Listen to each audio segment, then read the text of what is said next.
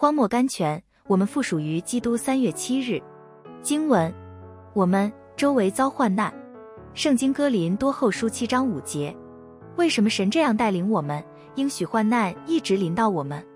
第一，神够用的恩典和能力可以彰显得更完全，远胜在安逸中。我们有这宝贝放在瓦器里，要显明这莫大的能力是出于神，不是出于我们。圣经哥林多后书四章七节。